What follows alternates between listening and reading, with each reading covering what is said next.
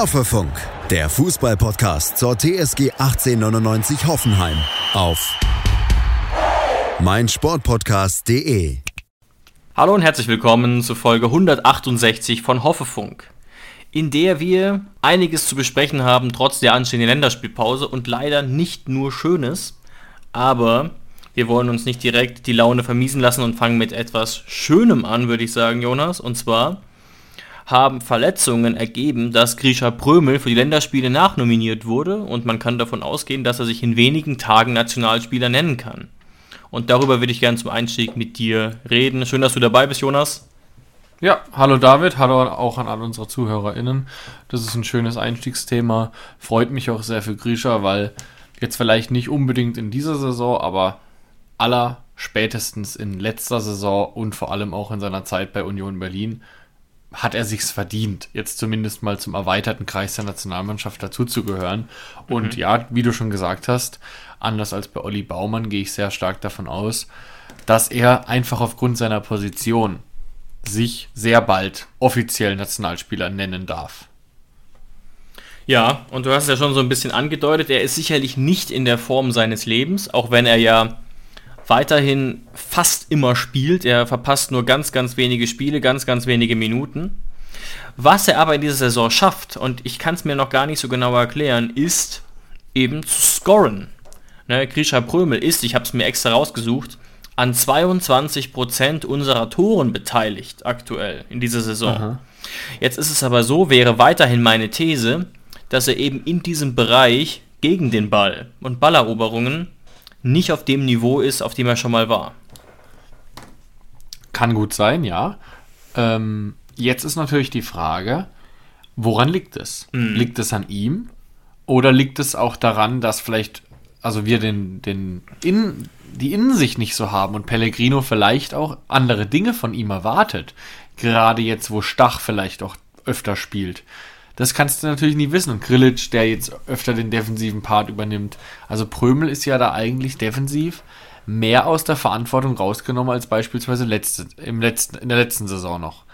Ähm, oder ja, das, das ist natürlich die große Frage. Will Pellegrino vielleicht, dass Grisha Prömel ein bisschen offensiver agiert, ein bisschen freier und weniger zurückkommt, als er sonst immer getan hat? Schwierige Frage, können wir eigentlich auch nicht so beantworten, aber ja, objektiv bleibt bei mir auch der Eindruck, dass unabhängig von seinen Momenten, bei denen er Tore vorlegt und Tore erzielt, er deutlich schwächere Spiele abliefert als im Schnitt noch in der letzten Saison. Ja, und wir haben ja teilweise sogar schon mh, mm, den Bankplatz für ihn gefordert. Er hat sich aus dieser ja, Krise auf jeden Fall mal rausgekämpft, ohne jetzt überzuperformen. Aber ja, ich frage mich eben auch, ob es an dieser Konstellation liegen kann. Ähm, so wie es jetzt gerade läuft, ist alles in Ordnung. Die Karten werden natürlich dann schon ein bisschen neu gemischt, wenn Florian Grillitsch wieder fit ist. Und das ist vielleicht Nachricht Nummer zwei, die uns freuen dürfte. Er ist jetzt wieder fit. Ähm, wobei ich persönlich dann schon damit rechne, dass das Grisha weiterhin gefragt ist, denn Finn Ole Becker wird seinen Stammplatz da dann sehr wahrscheinlich nicht halten können. Aber auch das würfelt dann ja wieder alles durcheinander. Dann haben wir da sehr äh, drei sehr starke, aber auch unterschiedliche ähm, zentrale Mittelfeldspieler. Ja, aber es geht ja nicht nur um Becker, es geht ja hauptsächlich auch darum, dass Grammaric auch wieder zurückkommt. Richtig, stimmt. Und wenn Grammaric Teil des Dreier-Mittelfelds ist, was sich andeutet, weil mhm. er war ja jetzt auch die letzten zwei Spiele schon mit Kurzeinsätzen dabei. Jetzt ist Länderspielpause, das heißt, jetzt sollte er eigentlich, wenn alles normal läuft, wieder zu alter Form zurückfinden und fit sein. Dann sind es sei denn, Bayer und Weghorst räumen den Platz, was ich auch ausschließe, dann sind einfach nur rechnerisch zwei Plätze neben André frei. Und Stach, Prömel und Grillitsch sind drei Personen. Das heißt, einen wird es kosten. Was, es gar, was gar nicht daran liegen muss, dass es einer schlechter macht, sondern einfach nur aufgrund eben der großen, des großen Konkurrenzdrucks. Oh ja, spannend. Das hätte, ich, das hätte ich jetzt fast übersehen. Ja, klar. André wird sich seinen Stammplatz zurückerobern, da bin ich mir ganz sicher. Und dann würde für mich persönlich Grisha Prömel doch wieder hinten rausrutschen, auch wenn er dann vielleicht frischer Nationalspieler ist. Denn wir wurden auch von einem Zuhörer von uns gefragt, via Instagram, könnt ihr gerne auch uns schreiben, oft greifen wir es auf, was wir denn eigentlich von Stach und seiner Entwicklung halten. Und ich bin, mm, ohne dass er immer perfekt spielen würde, sehr überzeugt, gerade von seinen Anlagen und seinem Potenzial. Einmal hat er einen krassen Konter verursacht, auch gegen Augsburg, aber darum geht es mir gar nicht. Es geht mir einfach darum, was der für Möglichkeiten hat und was das einfach für ein ja, starker Typ ist gegen den Ball, aber auch ähm, mit Ball äh, super. Also der, der könnte auch problemlos wieder auf die 8 nach vorne rutschen und äh, mhm. Anton Stach ist wirklich äh, seine 11 Millionen absolut wert, würde ich sagen. Ja, also er spielt, also man hat irgendwie sogar das Gefühl, dass er bei manchen Dingen ein besserer Fußballer sogar ist als Flo Grillitsch. Mhm. Und Flo Grillitsch ist ja schon ein exzellenter Fußballer. Aber gerade auch was Antritt angeht, Antritt, Geschwindigkeit mit Ball, Dribbelqualitäten, also alle Qualitäten, die Flo eigentlich auch hat, aber die noch eher ein bisschen ins Offensive reingehen. Also mal nicht Spielmacher. Spielmacherqualitäten haben beide, da würde ich sogar Flo ein bisschen weiter vorne sehen. Also wenn es darum geht, Bälle zu verteilen. Ähm, aber alle Qualitäten, die so in den offensiven Bereich gehen, also Dribbling, Schuss, ähm, ja, oder Geschwindigkeit, da sehe ich Stach vorne und sagen wir es mal so, ich kann schon verstehen, warum Bo Svensson ihn nicht auf der 6 eingesetzt hat, sondern ihn immer weiter vorne gesehen hat. Ich kann es schon verstehen. Ich wünsche ihm jetzt natürlich auch, dass er das bei uns nicht spielen muss. Wird er auch nicht müssen, weil dafür haben wir André, dafür haben wir Wekos, dafür haben wir Bayer. Yeah. Ähm, aber man kann es schon verstehen, weil die Ansätze hat er. Ja, absolut. Hm, das ist spannend. Er ist auch ein sehr schneller Spieler. Topspeed mit 34 km/h. Das ist deutlich, deutlich höher als zum Beispiel bei einem Prömel oder auch bei einem Geiger. Ähm, also das ist echt ordentlich. Was mir jetzt aber gerade auffällt, Jonas, ich habe ein bisschen recherchiert, weil mich jetzt doch äh, die Frage nicht so ganz ähm, ruhig gelassen hat, woran es denn bei Prömel liegen könnte. Und da ist mir jetzt gerade auf die Schnelle bei der Recherche etwas aufgefallen im Statistikportal von Kicker und Opta. Wie viel Prozent gewonnene Zweikämpfe hat Grisha Prömel? Sag mal eine Zahl. Und ich sag schon mal vorneweg, es ist keine so gute Zahl. Ja, vielleicht 45? Das wäre schon nicht gut, ne? Für jemanden auf einer Position, der ja einer der Zweikampfstärksten sein muss. Der Sechser oder Achter muss eigentlich immer über 50% sein. Zumindest wenn du Spiele gewinnen möchtest. 38 Prozent. Mhm. Das ist, es tut mir leid, das ist katastrophal.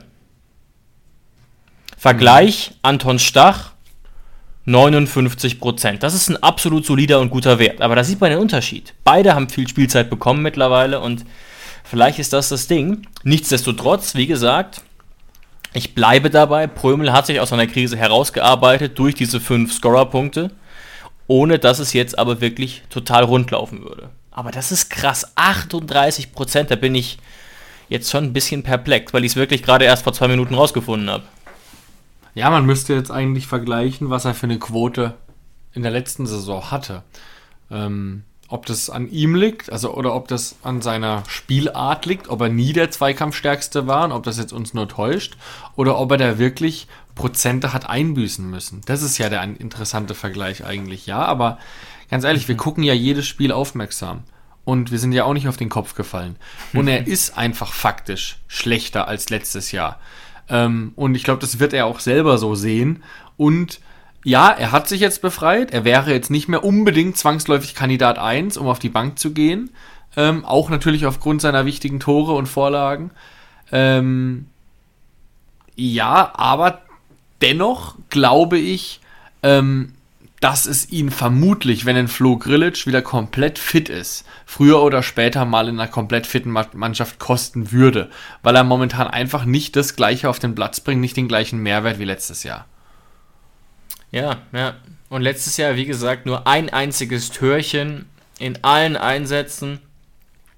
Ansonsten aber ähm, viel überzeugender. Und ja, du hast recht, ich glaube nicht, dass ich so schnell die andere Zahl auch herausfinden kann. Aber ähm, wir, wir sehen ja auch Spiele, ne? Du sagst ja, wir haben ja Augen im Kopf und äh, Prömel ist nie als total schlechter Zweikämpfer aufgefallen. Mhm. Und in dem Moment, wo ich das sage, habe ich es auch schon gefunden. Danke an den Kicker, der da doch relativ übersichtlich ist. Letzte Saison hat Florian, äh, hat Grisha Prömel 48% der Zweikämpfe gewonnen auch okay, kein ja. guter Wert, ehrlich gesagt, aber das ist schon ein Unterschied. Mhm. 10% ist schon ein Unterschied, ähm, den man durchaus erwähnen kann. auf jeden Fall. Ja, also da täuscht uns unser Eindruck nicht. Ja, Pellegrino wird jetzt vielleicht noch was dazu ergänzen können und würde dann sagen, ja, das liegt aber daran, dass ich äh, Grishas, dass ich jetzt von ihm das und das und das verlange und da Möglich. leidet ein bisschen die Zweikampfquote drunter und dafür ist er trotzdem wichtig, weil er so viel läuft. Alles schön und gut, aber faktisch ist es einfach so, dass er äh, gerade was gegen den Ball die Arbeit im Defensivbereich angeht, er einfach faktisch schwächer ist und das fällt halt schon enorm auf.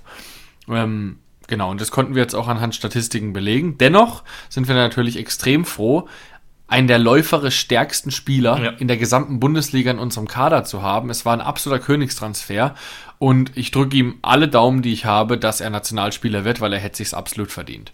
Genau, und diese Stärke hat er sich auch absolut bewahrt. Zuletzt 13,2 Kilometer wieder gegen Augsburg. Ähm, das ist einfach sein Ding gegen Leverkusen fast 13,7 Kilometer Laufleistung. Das ist eben ein ganz, ganz starker Wert. Und ähm, es ist, du hast es am Anfang angedeutet, ja jetzt auch nicht ähm, eine Momentaufnahme. Äh, bei Union Berlin hätte er sich in gewisser Weise vielleicht sogar schon verdient gehabt, dann letzte Saison in gewisser Weise vielleicht schon, abgesehen von den Verletzungen, deswegen geht das völlig in Ordnung. Und ich wünsche ihm sehr, dass er ein paar Minütchen erhält von Julian Nagelsmann. Und bin aber auch sehr gespannt dann auf den Konkurrenzkampf im Mittelfeld, im Sturm hatten wir diese Luxusprobleme ja auch. Schlagwort Berisha hat sich jetzt ja erledigt erstmal. Ja. Und jetzt muss das gleiche halt ähm, Matarazzo im Mittelfeld managen und sich da Gedanken machen. Und ähm, das kann ja auch was Gutes sein, diese ähm, Option jetzt wieder zu haben. Ja. Berisha, ich glaube, da haben wir gar noch nicht final darüber geredet. Leider ja jetzt. Der Verdacht hat mhm. sich bestätigt. Kreuzbandriss wird viele, viele Monate fehlen. Ähm, also ist erstmal keine Option mehr. Sehr, sehr bitter, weil, ja, ich glaube, gerade wenn es bei einem Spieler nicht läuft, und dann in so eine Verletzungspause gezwungen zu werden. Ich glaube, da muss man wirklich aufpassen, dass man im Kopf nicht verrückt wird. Weil als Profisportler möchte man ja immer sich selbstständig aus so einem Loch befreien und in jedem Spiel Minuten haben und sagen, komm, ich kann's doch, jetzt kann ich äh, mhm. mal Tore schießen, ich zeig's mir mal wieder, dass ich's kann und den anderen. Und jetzt bist du halt eben ans Bett gefesselt, an die Krücken gebunden und kannst es eben dir nicht selbst beweisen und da wünsche ich ihm alles Gute, dass er die Reha gut übersteht, die OP gut übersteht und dann auch wieder zurückkommt und uns weiterhilft, weil er ist unser Spieler. Er ist nicht ausgeliehen, er, er gehört uns, er ist jung und ihm gehört hoffentlich teuer. die Zukunft.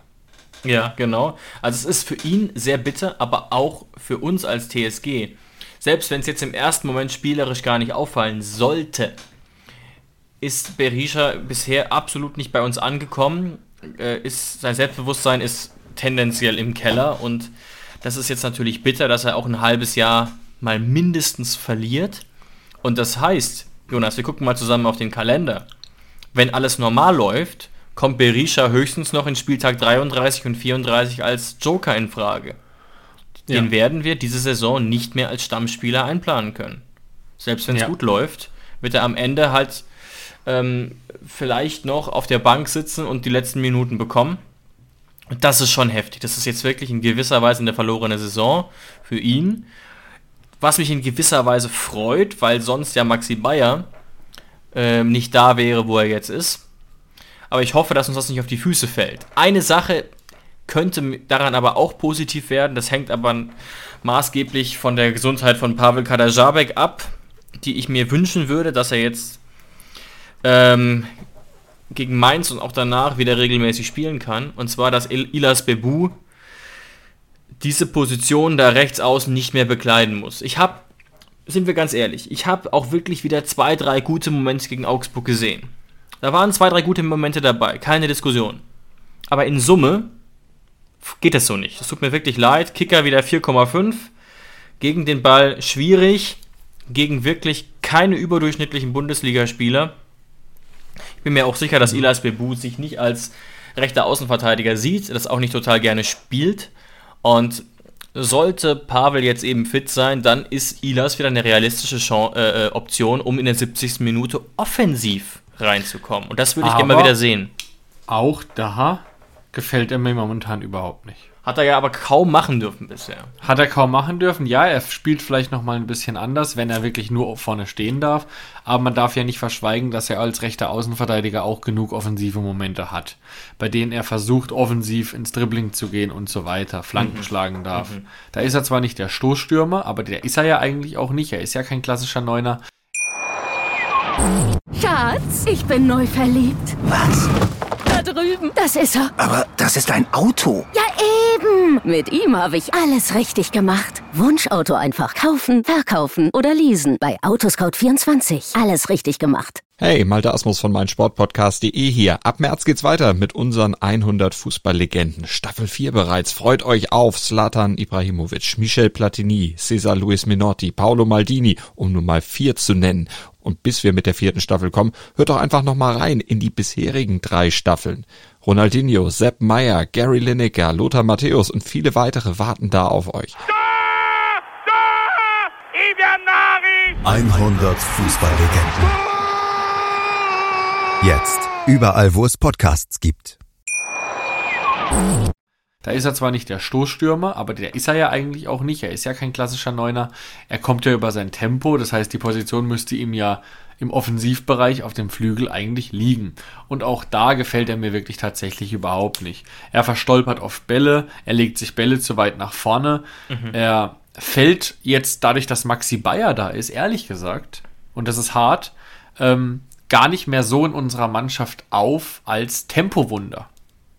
Ja. Wir haben mittlerweile so viele schnelle Spieler auf dem Platz. Lass es ein Bülter sein, lass es ein Bayer sein, lass es auch ein Stach sein, der sehr schnell wirkt, dass ich jetzt gar nicht denke, boah, das ist Bebu, da kommen die Verteidiger nicht hinterher, sondern nein, es gibt mittlerweile zahlreiche Innen-Außenverteidiger, die in Ilas Bebu sehr einfach abkochen. Ja, mal gucken. Aber ja, wie gesagt, das ist noch nicht seine Saison. Wir warten es ab. Aber er wird sicherlich die Chance auch mal wieder als Stürmer erhalten. Dann gucken wir mal, was da passieren wird.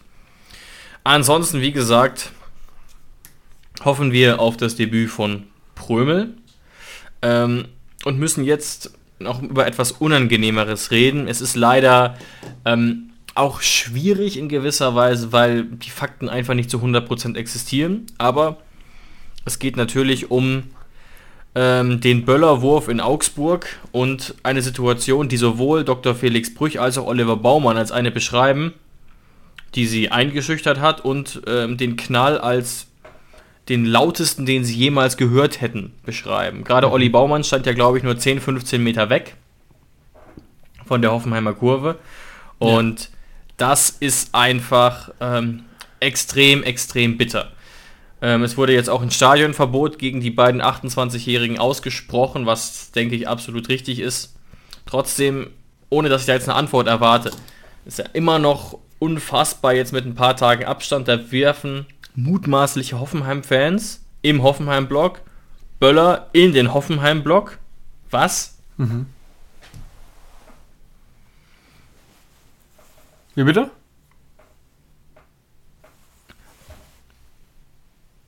Hallo? Ach so, ja, das hat jetzt nicht so funktioniert, wie ich mir das vorgestellt habe. Warte, ich, ich, ich schneide das gleich. Ich habe dich gerade gar nicht mehr gehört.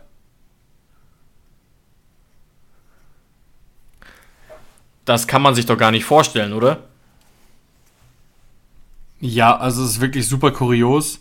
Äh, das Spiel wurde ja dann auch mehrere Minuten unterbrochen. Mhm und nur aufgrund ja, der Beteiligung von allen Seiten, also dass das alle so gut gelöst haben, dass mit Dr. Felix Brüch natürlich Gott sei Dank auch ein sehr erfahrener Schiedsrichter da war.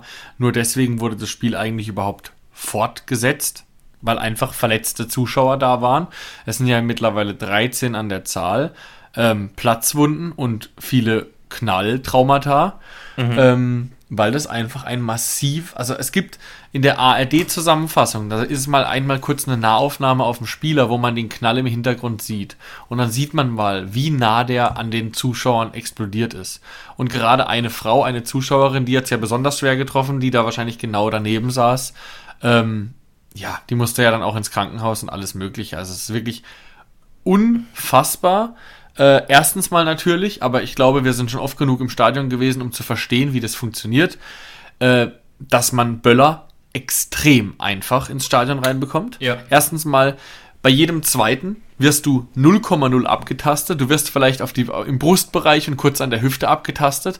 Was sich unter, was sich da abspielt. Ja, Jonas, aber auch, nur, nur, aber auch nur, weil du fast 1,90 bist. Ich deutlich schlenker mit 1,80 oder Frauen. Ja. Na, da wirst du mal einmal kurz gestreichelt an den Schultern und darfst rein, ehrlich gesagt. Zusätzlich habe ich auch schon oft von Leuten gehört, äh, die in anderen Fanszenen ein bisschen aktiver sind, also die da mehr Inneneinsicht haben, dass es auch ganz, ganz oft ist, dass das ja einfach Security Services sind, die nicht zur TSG oder nicht zu Korrekt. anderen Vereinen gehören, sondern die von extern sind. Und da schleust man einfach Leute ein, die dich dann durchlassen. Also es ist super einfach, wenn du möchtest, da Böller reinzubekommen. In diesem Fall, und das muss man auch gleich am Anfang sagen, ich war erstmal geschockt und dachte, okay, ist es von unserer Fanszene jemand? Äh, so kenne ich uns gar nicht. Und auch wenn dann wieder dumme Kommentare kamen von wegen, oh, endlich mal Stimmung im TSG-Block, drauf geschissen. Da bin ich lieber der langweiligste Club der Welt, was wir auch nicht sind, aber da wäre ich es lieber, bevor ich so Arschlöcher im Block stehen hätte, regelmäßig, wie bei anderen Vereinen. Also das erstens mal vorweg. Ähm, aber scheinbar ist es niemand gewesen aus einer organisierten Fangruppe, sondern einfach zwei Fans oder die kann man ja eigentlich nicht Fans nennen, sondern zwei Zuschauende, ähm, die aber nichts mit den mit unserer Szene zu tun hatten und die, da einfach rumsaßen und keine Ahnung stunk machen wollten. Ähm, deswegen muss man an dem Punkt auch einfach mal sagen, einfach extrem blöd gelaufen für alle Beteiligten und ja, die Frage muss am Ende sein, erstens mal, wie haben die zwei das reinbekommen? Und nee, das ist eigentlich die einzige Frage. Weil wenn jemand irgendwas, wenn, wenn jemand Scheiße bauen will, dann kann man das nur darin, damit verhindern, indem man am Eingang kontrolliert. Ansonsten kann man ja alles mit reinnehmen, was man möchte, wenn jemand böse will. Und ja, da muss sich vielleicht, da müssen sich vielleicht mal andere Systeme äh, entwickeln, um genau solche, solche Maßnahmen zu verhindern. Ja, auf jeden Fall ganz übel. Also bei mir ist es halt wirklich immer noch so, dass ich es nicht, nicht verstehen kann, weil ein normaler Fan, aber auch ein, sagen wir mal, sehr cholerischer Fan oder auch ein vielleicht etwas eigenartiger Fan wirft doch nicht auf die ge- eigene Fangruppe Böller im Normalfall. Also so ein Fall ist mir deswegen auch gar nicht bekannt. Damit will ich jetzt überhaupt nicht Verschwörungstheorien irgendwie bedienen, dass es jemand war, der sich einfach eingeschleust hat. Man kann es aber auch nicht ausschließen, aber was mich tatsächlich beruhigt ist, dass es Stand jetzt niemand irgendwie von den Young Boys, von Crescendo Hohenlohe und so weiter gewesen sein soll. Und Jonas, was mich auch nochmal wundert, aber es ist einfach nur ein Fakt, der irgendwie nicht zu passen scheint, die zwei jungen Männer kommen aus Göppingen. Das ist östlich von Stuttgart. Und äh, jetzt sind wir mal ganz ehrlich, wir sind nicht die größte Fan, äh, wir haben nicht die meisten Fans und vor allem auch nicht in ganz Deutschland. Und seit wann haben wir bitte Fans in Göppingen? Äh, also klar, ich sitze jetzt auch gerade in Stuttgart, rein jobbedingt, aber du weißt so ein bisschen, was ich meine. Es, Ja, auf jeden Fall. es wirkt ein bisschen eigenartig und ich will gar nicht bestreiten, dass die wahrscheinlich ne, für Hoffenheim sind in irgendeiner Art und Weise, aber Und es Ähm, spielt auch gar keine Rolle an, an, an es ist dem- einfach scheiße. Punkt, weil, weil spätestens ab diesem Nachmittag äh, sind sie keine Fans mehr, sind kein Teil mehr der TSG-Community, werden nie wieder ein TSG-Stadion von innen sehen. Ähm, und ja, Stadionverbot wurde ja schon ausgesprochen. Und wie gesagt, Strafrecht, ein strafrechtliches Verfahren wartet auch noch auf die beiden. Ähm, deswegen Gott sei Dank und auch nochmal lieben da- vielen Dank an die, an die Hoffenheimer Fanszene, die ja sogar mitgeholfen haben, den Fall aufzuklären. Ähm, die beiden sind gefasst und die werden Ja. jetzt darauf warten, auf ihr Verfahren. Genau. Und Ja. viel mehr kann man nicht machen, außer zu wünschen, dass es allen Beteiligten bald wieder besser geht nach dem, nach dem Knalltrauma. Absolut. Und ähm, in dem Fall, ne, Olli Baumann hat es gesagt, passt das Wort, das war ein Asozialer wirklich am besten. Gerade zu meiner Schulzeit ist das Wort ständig gefallen, Assi oder Asozialer. Eigentlich immer im falschen Kontext, aber in dem Fall passt es wirklich perfekt, weil es einfach unsozial war, andere gefährdet hat, anderen Angst gemacht hat und das ist das allerletzte, saßen sicherlich auch Kinder im TSG-Block oder daneben Es in sind den Augsburg von den 13 sind mehrere Kinder und Jugendliche dabei. Also genau. nur mal noch zur Verdeutlichung. Genau. Aber auch die anderen, die, die vielleicht keine Verletzungen haben, hatten danach ja sicherlich Angst in irgendeiner Art und Weise. Womöglich. Ja, mit Sicherheit. Ja, und ich will jetzt Und- auch gar nicht sagen, dass das, ähm, ja, ich oder will gar keine Ausreden suchen, dass es die Mannschaft vielleicht ein bisschen irritiert hat. Ähm, oder warum es unsere Mannschaft mehr irritiert haben sollte als die Augsburger, nur weil es in unserem Block war, weil die Augsburger standen ja auch in diesem Stadion. Deswegen äh, gar nicht das jetzt auf das schieben, dass wir nicht gewonnen haben. Aber nach diesem Vorfall, davor hat Augsburg auch schon ein bisschen mehr gemacht als wir, ähm, aber nach diesem Vorfall konnten wir wirklich am Ende, und das ist das Traurige am mhm. Spielverlauf, am sportlichen Spielverlauf, wieder Olli Baumann die Hand geben und konnten sagen, vielen lieben Dank, Olli, dass du uns mal wieder den Arsch gerettet hast, weil mit ein paar Paraden, ähm, da wäre am Ende Augsburg deutlich näher am dritten Tor, äh, am zweiten Tor gewesen als wir. Besonders die eine eben auf den Schuss aus etwa 13 Metern, wo Baumann sich nochmal ganz lang machen muss. Also den hält nicht jeder aus dieser kurzen Distanz. Äh, ich habe vor allem das, den, den, Schuss von Demirovic im Kopf, wo Baumann gerade noch so den Arm hochbekommt. Ja, ich glaube, ich glaube den meinte ich. Ich glaube, den meinte ich. Aber wenn du den meinst übrigens, dann nochmal äh, diese, diese Parade damals von Manuel Neuer beim, bei der WM, ich glaube 2014, die so um die Welt gegangen ist. Also die Parade fand ich krasser von Olli Baumann. Ja, hat, ich, ich sehe die Ähnlichkeit auf jeden Fall auch. Also stimme ich dir zu. Auch Augsburg wirkte danach äh, äh kurz verunsichert, aber ja, wissen wir nicht, was das letztlich genau für einen Einfluss hatte. Nur ein letzter Gedanke. Ich, ich hoffe und wünsche mir sehr, dass sich sowas bei uns nicht wiederholt. Ne? Wir sind sicherlich nicht die größten, äh, äh, die größte Fangruppierung insgesamt und sicherlich nicht die lautesten. Aber was ich immer sehr, sehr schön fand, ist, dass man in der, in der Pre-Zero Arena sich immer sehr sicher gefühlt hat. Die, die Stimmung war gut, man hatte nie irgendwie Sorgen, weder wenn man in der Südkurve war, noch in der Gegentribüne, noch irgendwie im Eck. Und ja. ich hoffe, dass sich das eben nicht in diese Richtung ändert. Ich habe da auch ein gutes Gefühl, was das angeht, aber das war nur kurz so ein bisschen meine Sorge. Ja, und das einfach nochmal vorweg. Ähm, und man muss ja wirklich sagen, dass ich gerade äh, die Heimstimmung extrem und auch die Auswärtsstimmung, wenn ich an so Spiele wie Heidenheim denke, hat mhm. sich dieses Jahr wieder extrem verbessert. Also da wirklich mal Kompliment. Wir waren dieses Jahr auch schon des Öfteren im Stadion und wir hatten jedes Mal Spaß und wir hatten jedes Mal Fangesänge von beiden Mannschaften im Ohr. Also ganz so ist es nicht, auch wenn die Hater das immer einem nee, nee. sagen wollen, aber das sind ja immer Dummschwätzer. Und ich sag's nochmal. Es ist nicht wie viele andere Fußballfans oder Vollidioten das denken. Der asozialste Fußballverein zu sein, mit der asozialsten Fanszene, ist kein Kompliment. Richtig. Das ist kein Kompliment. Auch wenn ich Frankfurter jeden, das denken vielleicht. Das denken vielleicht einige Ultras oder sonst irgendwas. Aber ich würde jeden Einzelnen, der aus voller, aus voller Seele mitgrölt bei jedem Fangesang, aber gewaltbereit ist, den würde ich jederzeit wegschicken. Und dafür lieber ein leiseres Stadion akzeptieren und dafür eine gewaltfreie Pre-Zero Arena haben. Ja, total, total. Und ähm, Deswegen hoffe ich, das war jetzt mal eine Ausnahme in 16 Jahren Geschichte der TSG in der Bundesliga und bleibt jetzt auch erstmal dabei. Ja, insgesamt, ne, du hast es schon so ein bisschen angedeutet, sicherlich kein Spiel, über das man so gerne redet gegen Augsburg.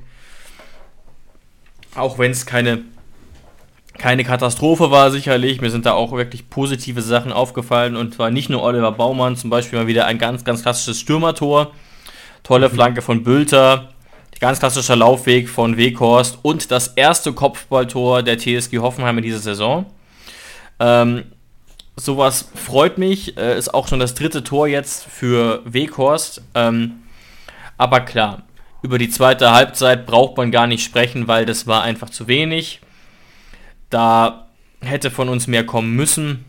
Auch, auch das Tor von Demirovic, selbstredend, viel zu einfach. Kabak viele gute Spiele dieses Jahr schon gehabt. Kabak hat meiner Meinung nach sogar eine schlechtere Note verdient, als der Kicker ihm gegeben hat. Eine 4 reicht da nicht aus, weil eine 4 ist ausreichend. Er stand des Öfteren neben sich. Mhm. Auch die Aktion, da ist nicht nur äh, Kabak äh, federführend daran schuld, dass Demirovic da so durchgeht, sondern da steht auch ein Becker und da steht auch ein Bebu daneben und macht nichts. Ähm, aber Demirovic setzt sich vor seinem, ich gebe zu, sehr schönen Schuss, viel zu einfach durch äh, Baumann hätte ihn vermutlich sogar noch gehabt.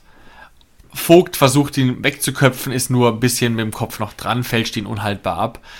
Ja, aber daran liegt es nicht. Das, Demirovic musst du da vorher stoppen, dann kommst du gar nicht erst in die Situation. Ähm, ja, und es ist einfach sehr, sehr schade, dass wir ein 1 zu 0, eine schöne Führung gegen den FCA, nicht über die Zeit bekommen haben. Auch wenn natürlich jetzt das 1 zu 1 gegen Augsburg kein Beinbruch ist, tabellarisch. Nein, nein. War aber insgesamt, ne, wie gesagt, wirklich kein tolles Spiel ähm, von keiner der Mannschaften. Insgesamt echt wenig Torchancen und ja, da hätte man das dann ruhig mal verteidigen können, ähm, diese Führung. Aber wenn wir mal ganz ehrlich sind und darauf gucken, welche Spieler da gespielt haben oder auch welche nicht gespielt haben, wir waren da natürlich schon weit weg von einer Top 11. Ne? Wenn wir sehen, wer die Außenverteidigung gebildet hat, dass ein Finn Ole Becker wieder gespielt hat, ohne ihn jetzt total kritisieren zu wollen. Aber ähm, also und wer dann natürlich auch reinkam, ne? Ein Justwan, ein Bambase Conte, das ist jetzt schon ein bisschen was anderes, als wie es ganz am Anfang der Saison aussah. Und wir sind jetzt ja gerade wieder dabei, dass sich das zu verbessern scheint. Ne? Also Kramaric dürfte wieder eine Option sein für 90 Minuten, Grilic wieder eine Option für 90 Minuten. Auch bei Pavel sollte das ja sehr schnell wieder gehen jetzt und Sko, Sko haben wir auch noch auf Stimmt, Sko habe ich, sorry, Sko habe ich auch völlig vergessen, aber damit sind wir bei einem Punkt, den ich noch kurz ansprechen wollte. Ich muss es sagen, ich fand Marius Bülter, ich rede nicht nur von der Vorlage, ich fand ihn gut. Ich fand ihn ich relativ fand ihn souverän. Ähm, du hast es angesprochen, er ist tatsächlich auch ziemlich schnell. Ist uns auch gegen, gegen Glasgow im Stadion schon aufgefallen und kann sicherlich, ich bleibe weiterhin dabei, in einigen Spiel, Spielen ähm, die bessere Option sein als Robert Sko, der aber eh nicht zur Verfügung stand. Ja, und auch einen Bulter im Kader zu haben, der ja auch immer, jetzt gerade mit Blick auf Berisha, eine Option ist für ganz vorne drin oder für die Flügel. Richtig. Marius Bülter, auch wenn er noch nicht ähm, eine 10 von 10 Verpflichtung ist, aber Marius Bülter ist auf jeden Fall eine Bereicherung und ich würde ihn nicht missen wollen in unserem Kader. Ja, ja, absolut nicht. Ne? Sonst müsste man mit noch mehr total ungelernten Außen spielen. Und deswegen denke ich, kann man damit einigermaßen leben. Ähm, auch wenn ich über eine Szene noch ganz, ganz kurz sprechen muss, weil die fand ich tatsächlich am bittersten und die betrifft wieder Grisha Prömel so ein bisschen, der nämlich in einer Szene ähm, ja, in einem, in einem Konter sehr, sehr viel Raum hatte und Bayer stand wirklich glockenfrei. Dafür hätte Prömel nur seinen Laufweg einmal stoppen müssen, dann prognostiziere ich, hätte der Innenverteidiger noch den einen Schritt mitgemacht, weil er nicht damit gerechnet hätte. Und dann hätte Bayer wirklich in der Mitte 100 Jahre Zeit gehabt, den einzuschieben.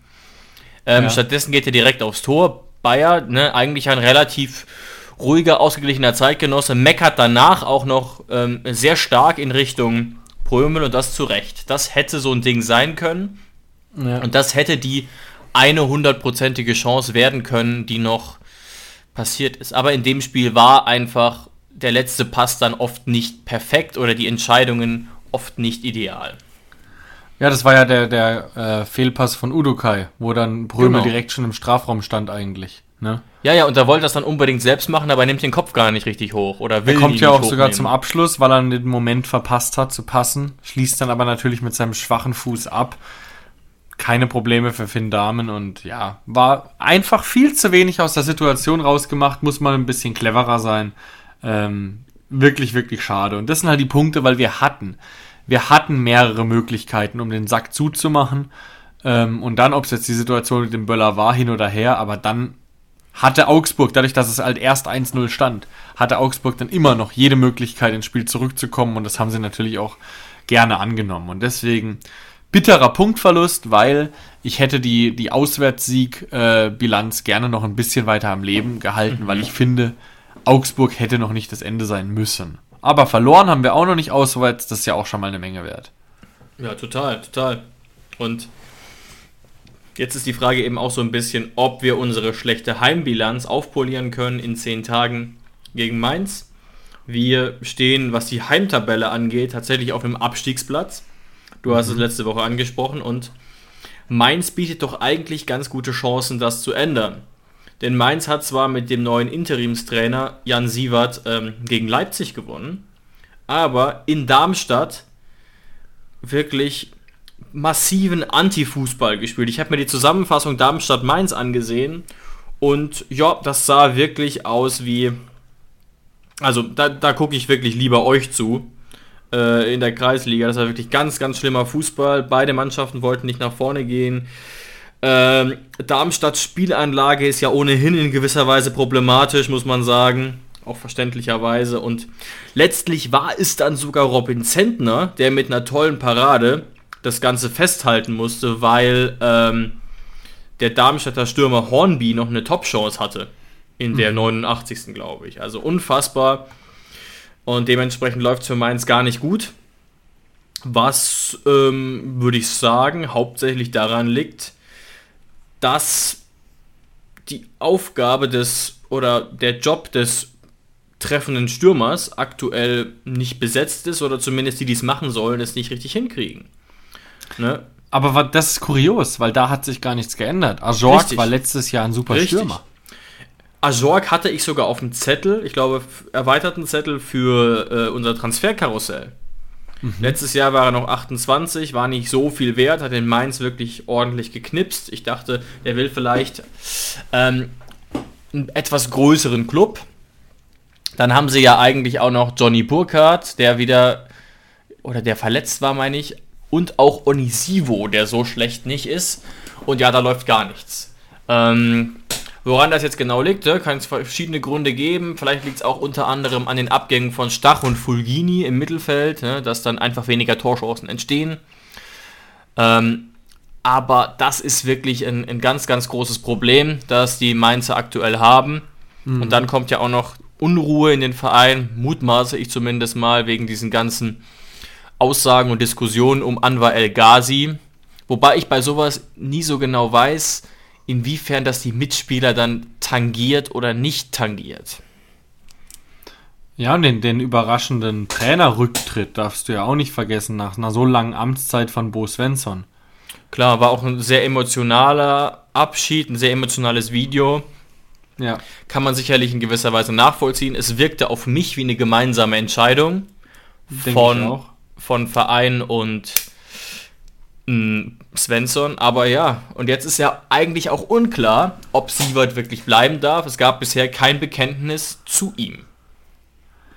Ja, also um mal für die, die es nicht wissen, Jan Sievert ist einfach erstmal als Interimstrainer hochgezogen worden. Ja. Er ist einfach von Mainz 052, wahrscheinlich, also ich weiß es nicht, ich denke mal aus der Regionalliga, ähm, hat dann überraschend gegen RB Leipzig gewonnen, wodurch dann die ersten so gesagt haben, okay, ist das nur der Trainereffekt oder ist Sievert vielleicht eine langfristige Option? Gab es ja immer wieder, dass Leute von der zweiten Mannschaft hochgezogen werden. Ich meine, wir haben damals von Bayern 2 einen verpflichtet, der jetzt gute Arbeit in Stuttgart leistet.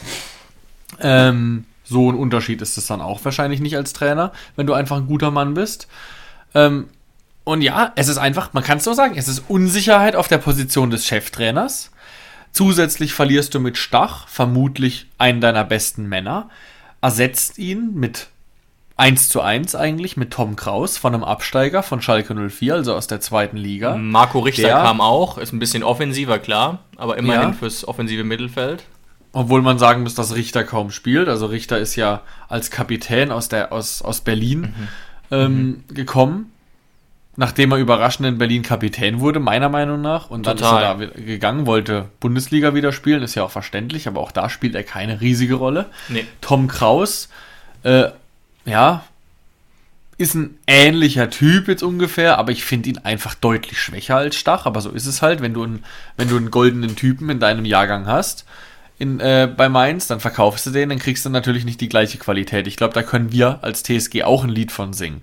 Und ja, es sind einfach gerade extrem viele Situationen bei Mainz, die dafür sorgen, dass sie das erste Mal seit Jahren, würde ich sagen, und Mainz ist ja eigentlich vom Namen her und vom Kader her immer, zumindest im erweiterten, ja, einer der erweiterten Favoriten auf den Abstieg. Aber dieses Jahr ist es das erste Mal, wo man denkt, es könnte tatsächlich ernst werden. Mal wieder mit dem Abstieg. Absolut, ne? Und es ist ja auch ein gefährliches Modell. Mainz macht ja das gleiche wie wir, so ein bisschen vom Prinzip, nur in, im Durchschnitt etwas schlechter. Also auch Talente entwickeln, dann verkaufen.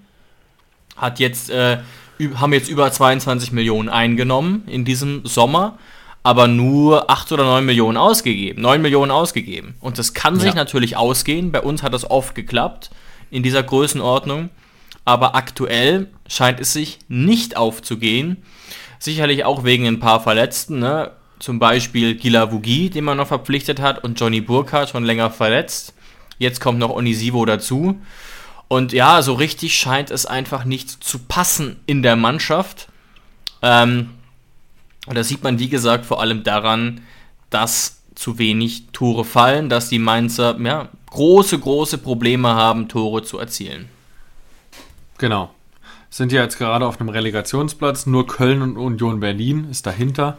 Ähm, Finde ich tatsächlich jetzt mal als objektiver Bundesliga-Betrachter, wenn ich jetzt objektiv nach hinten gucke, weil die TSG ja mit dem Abstiegskampf nichts zu tun hat, extrem spannend, mhm. dass eigentlich drei Mannschaften, die von ihrem Selbstverständnis her nicht absteigen, Mainz, Köln und natürlich hier Union Berlin, äh, was natürlich ein hausgemachtes Problem ist, wenn man so wild einkauft, aber dass die hinten sind und dass die jetzt erstmal die Mannschaften, wo man eher hinten gesehen hätte, wie Heidenheim, Darmstadt, Bochum, Augsburg vielleicht auch noch, die müssen sie erstmal einholen. Also finde ich echt interessant, dass nach so vielen Spieltagen keine Mannschaft ganz hinten ist, wo du gesagt hättest, yo, die steigen auf jeden Fall ab. Macht es auf jeden Fall interessanter. Total. Und auch, ihr erinnert euch vielleicht auch, Werder Bremen steht überraschend solide da dafür, dass sie alle sofort in die zweite Liga geschrieben haben und auch innerhalb der Fanszene sehr viel Unruhe herrschte, weil die Transferperiode sehr wild war und es einfach ja sehr, sehr gefährlich aussah. Ne, auch mhm. mit, dem, mit dem späten Abgang dann ja unter anderem von Füllkrug, der ganz späten Verpflichtung von Raphael Boré. Nabi Keita ist 90% der Zeit nicht fit und man gibt halt auch kaum Geld aus. Ich glaube auch in Bremen ja irgendwie nur 6, 7 Millionen ausgegeben, aber um die 25 Millionen eingenommen. Ähm, ist natürlich auch bekannt, dass Bremen sparen muss. Das ist jetzt kein Geheimnis. Trotzdem läuft es bei all diesen drei Teams, ne? Mainz, ähm, Mainz, Berlin und wen habe ich jetzt vergessen? Köln. Ma Mainz, Berlin und Köln deutlich schlechter und das haben sicherlich wenige kommen sehen, deswegen stimme ich dir total zu. Denn es sind ja, es ist bereits ein Drittel der Saison rum. Mhm, genau. Krass. So ist es. Ähm, und mit den abschließenden Worten können wir das Ganze beenden, weil, wie gesagt, so viel können wir jetzt zu unserem Kader tatsächlich nicht sagen, weil es ist noch über eine Woche hin bis zu dem Spiel. Es ist jetzt erst Länderspielpause. Am Sonntag in acht Tagen ist erst das Spiel. Deswegen können wir gar nicht so weit vorweggreifen. Ja. Aber sagen wir es mal so, wir haben eine sehr, sehr schlechte Heimbilanz. Wir haben erst ein Spiel gewonnen daheim von fünf, was mehrere Gründe hat. Aber es wird auf jeden Fall Zeit. Und daheim kann man das auch fordern. Es wird auf jeden Fall Zeit für unseren zweiten Heimsieg und dann sieht die Tabelle wirklich hervorragend aus und wir können nach zwölf Spieltagen wirklich hochzufrieden sein. Absolut. Also ich hätte es mir so nicht vorgestellt. Ähm, Gerade eben, wenn man mich im August gefragt hätte. Deswegen hoffe ich, dass wir auf dieser Straße bleiben. Ähm, wünsche euch jetzt schon mal ein schönes Bundesliga-Wochenende und drücke uns allen die Daumen, dass Grisha Brömel eingewechselt wird und wir dann doch mal wieder fünf Minuten von einem DFB-Spiel gucken können. Bei mir wäre das nämlich tatsächlich der einzige Grund, wenn ich im Live-Ticker zufällig sehe, oh, 86 Minute Brömel kommt rein. Dann sprinte ich kurz zum Fernseher, sonst eher nicht. Und bei Olli natürlich. Ja, da, äh, äh, da, ich weiß gar nicht, was die Steigerung von Sprint ist. Aber dann nehme ich mir den ganzen Abend frei, egal was ich vorhab. Ja. Jetzt ist ja sogar noch Jannis Blaswig nachnominiert worden oder nominiert worden als ja. Nummer 4. Das heißt, Olli ist da jetzt schon äh, aufgestiegen so ein bisschen. Er ist jetzt nicht mehr der Letzte in der Ordnung. ja, Hoffe ich so mal für ihn. Verstehen, mal gucken, ja. Mhm. Vielleicht, vielleicht tut Julian Nagelsmann uns den Gefallen und gibt ihm ein, zwei Minütchen und dann ist er vielleicht auch ein bisschen entspannter und beseelter, was das Thema angeht. Schauen wir mal. Schauen wir mal.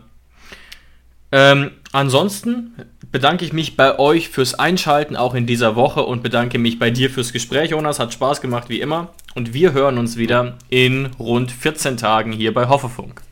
So machen wir es. Viel Spaß beim Fußball gucken und ciao, ciao, macht's gut.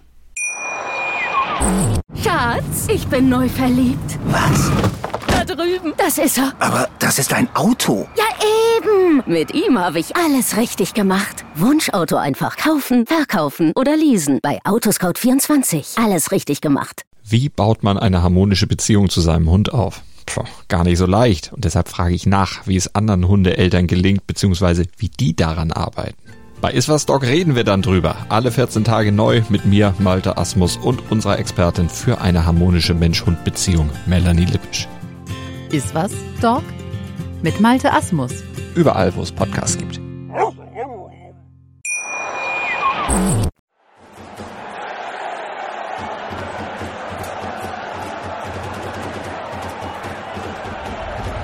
Hoffefunk, der Fußballpodcast zur TSG 1899 Hoffenheim auf meinsportpodcast.de. Schatz, ich bin neu verliebt. Was?